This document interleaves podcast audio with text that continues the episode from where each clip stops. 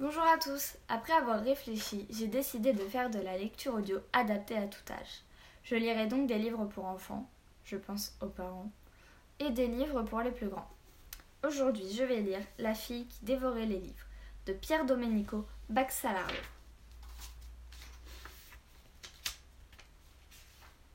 Chapitre 1 Maugrisse Le sentier serpentait parmi les arbres touffus. La lune et les étoiles disparaissaient dans l'enchevêtrement de branches et de feuilles, rendant le tracé incertain. C'était une nuit d'automne froide et sombre. Le promeneur, un vieil homme au visage tacheté, la peau creusée par les bourrasques d'innombrables hivers, avançait avec prudence. Les épaules droites, la poigne ferme sur un long bâton de bois, il marchait pourtant d'un bon rythme depuis plus d'une heure.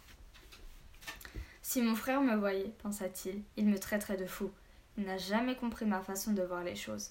Mais c'est ainsi. Il faut parfois être seul pour connaître la vérité. Chacun suit son propre chemin. Il s'arrêta quelques instants auprès d'un grand noyer pour respirer l'air de la nuit et scruta le fond de la vallée. Le village de Guimilian, avec sa chapelle de pierre et ses champs cultivés, était masqué par la cime des arbres. Sur le, sur le versant opposé, le vieux cimetière, bien plus ancien que Rome et ses empereurs, formait une tache irrégulière. Seules pointaient les ruines blanches d'un temple antique, tel le squelette d'un géant enseveli. L'homme s'appuya sur le tronc du noyer. La route était longue, mais la montée avait été moins dure qu'il ne l'avait craint. Pas si mal pour mon âge, se dit-il. Dommage qu'il ne s'agisse pas d'une simple promenade. Mais pas après ce qu'il avait entendu ce soir devant la grande cheminée de la taverne de Garnalfo. Danger avaient dit les soldats. Il y a quelque chose là dehors, je vous le jure avait hurlé l'un d'entre eux en posant brusquement sa chope de bois sur la table. Les autres dîneurs de l'auberge avaient interrompu leur conversation, se tournant vers l'homme du baron, un de ces étrangers venus de la plaine. Eh bien, reste donc ici s'était exclamé son compagnon d'armes, un type décharné, en portant à sa bouche une cruche de vin. Le vin n'a pas le goût d'eau, et le fromage Que le diable emporte le fromage avait rétorqué le premier, avant de se rendre compte qu'il était au centre de l'attention. Il déglutit. Les trois autres soldats, attablés, étaient restés immobiles, comme des statues rougeâtres sous la lueur des lampes à huile. Mais raconte-nous ce que tu as vu à la fin demanda un des bûcherons, qui quelques instants plus tôt chantait et riait avec l'assemblée. Les barbares sont arrivés Le soldat passa la main sur ses lèvres, dégoulinantes de vin. Si seulement c'étaient les barbares Le baron les aurait mis en fuite, et le duc, son seigneur, pour envoyer d'autres soldats. Mais non, ce que j'ai vu, c'est le démon. Un murmure de stupéfaction parcourut l'auberge, plongée dans la pénombre. Un tabouret de bois racla le sol. Sur les tables, les lampes et chandelles qui s'étaient éteintes furent rallumées. L'obscurité semblait soudain de bien sinistre compagnie. Que veux-tu dire? avait insisté le forestier. Je vous assure qu'il y a quelque chose dans la forêt. Une créature. Son souffle est aussi puissant qu'une forge et elle se faufile entre les arbres. Elle est terrifiante et aussi grande que le clocher de la chapelle. Non, encore plus. Le regard du soldat se perdit dans le vague. Ses lèvres se mirent à trembler. C'est le diable. Je vous avais prévenu. lança alors une voix sèche et cassante contre, comme les branchages d'hiver. C'était celle d'un tanneur qui vivait en dehors du village. C'est le diable qui, la nuit, sort de terre. Avec sa fourche, il pourchasse tous ceux qui s'aventurent dans la forêt avant de les dévorer. Des cris de protestation et d'approbation s'élevèrent dans un véritable brouhaha.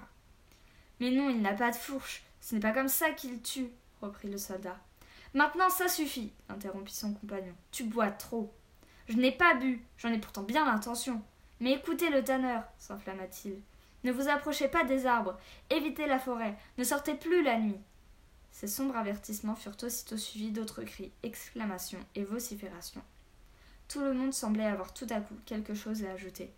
D'autres l'ont vu aussi, là-haut, dans la forêt, près des grottes. On a même trouvé des chèvres à moitié dévorées. Et des gens disparaissent. Ils disparaissent. C'est un véritable monstre, une créature de l'enfer. Il dévore les hommes comme des bêtes. Sous l'effet du vin, on entendit même quelques rires. Ce doit être un ours, suggéra l'aubergiste Giarnalfo, devant les braises mourantes de l'âtre. L'année dernière, ils en ont pris un aussi grand qu'un chêne.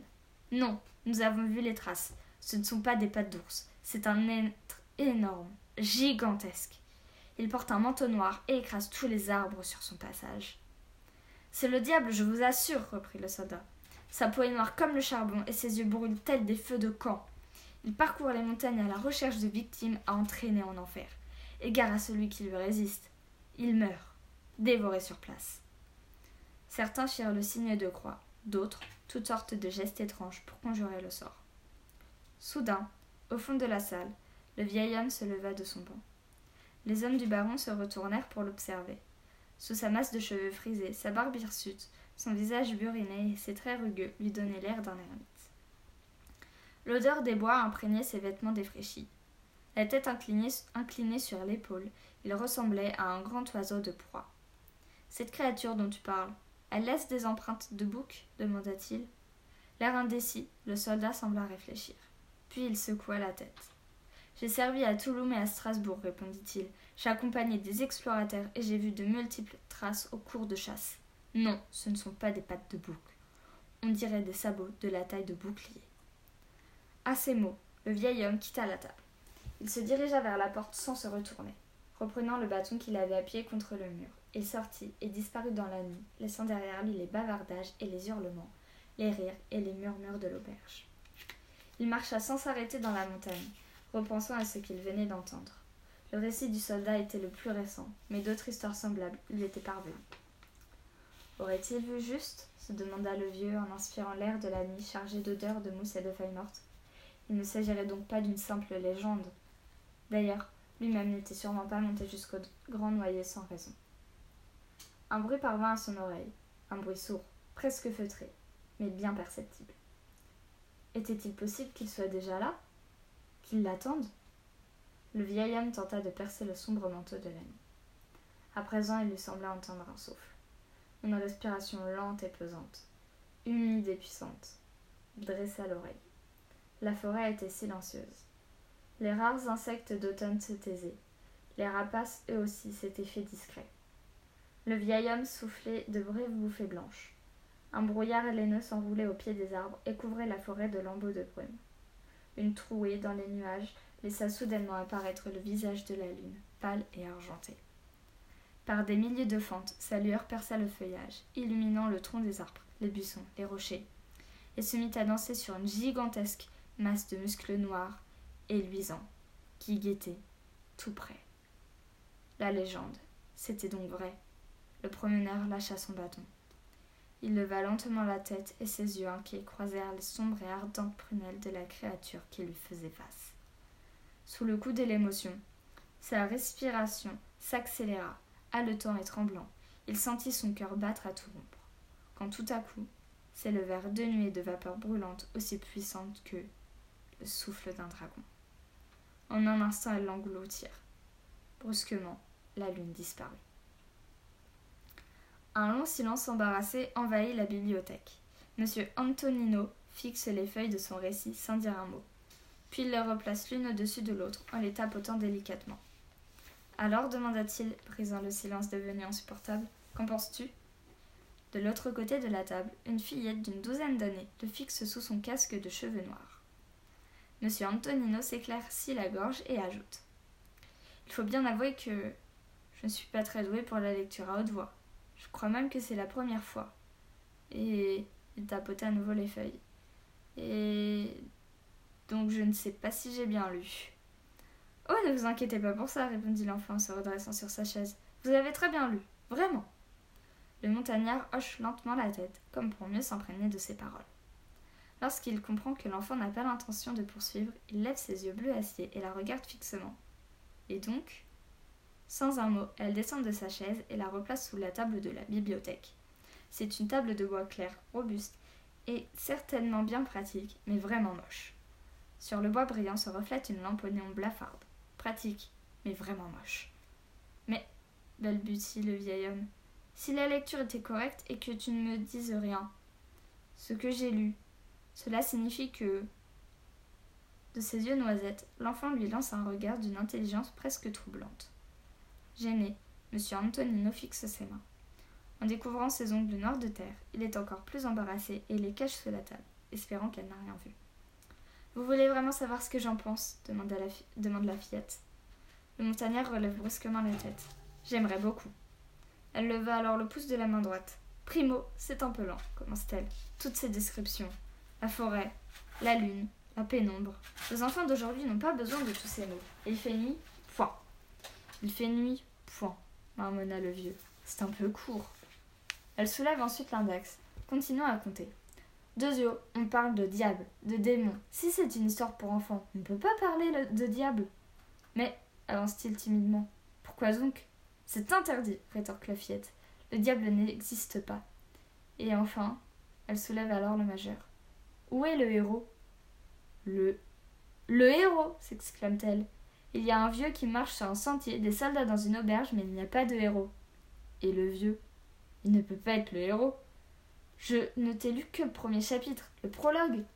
La fillette se mit à ricaner, fait le tour de la table et se dirige vers la sortie. Mais ça ne marche pas. Tout le monde sait que dans les livres pour enfants, il faut tout de suite découvrir le héros. Et ça ne peut vraiment pas être ce vieux mot. Le héros doit avoir l'âge du lecteur. Mais ce n'est pas vrai, proteste alors le, le vieil homme. Dans les romans que j'ai lus, justement, l'interrompit la fillette en secouant sa tignasse. Vous n'êtes plus très jeune, monsieur Antonino. Les choses ont bien changé depuis votre époque. Elle pousse un long soupir et ajoute d'un air las. Pour être sincère, monsieur Antonino, je crois vraiment que votre histoire ne ressemble à rien. Le vieil homme reste figé. Bon, j'y vais. À demain. À ces mots, elle disparaît derrière la porte. Le regard perdu, monsieur Antonino fixe alors la table, pratique, mais vraiment moche, de la bibliothèque. Il lui semble entendre la porte d'entrée s'ouvrir et se refermer, et la voix de madame Geltrude, la bibliothécaire du village, qui lance un au revoir. Il se replonge alors dans son récit et les phrases rebondissent dans sa tête. Ça ne ressemble à rien.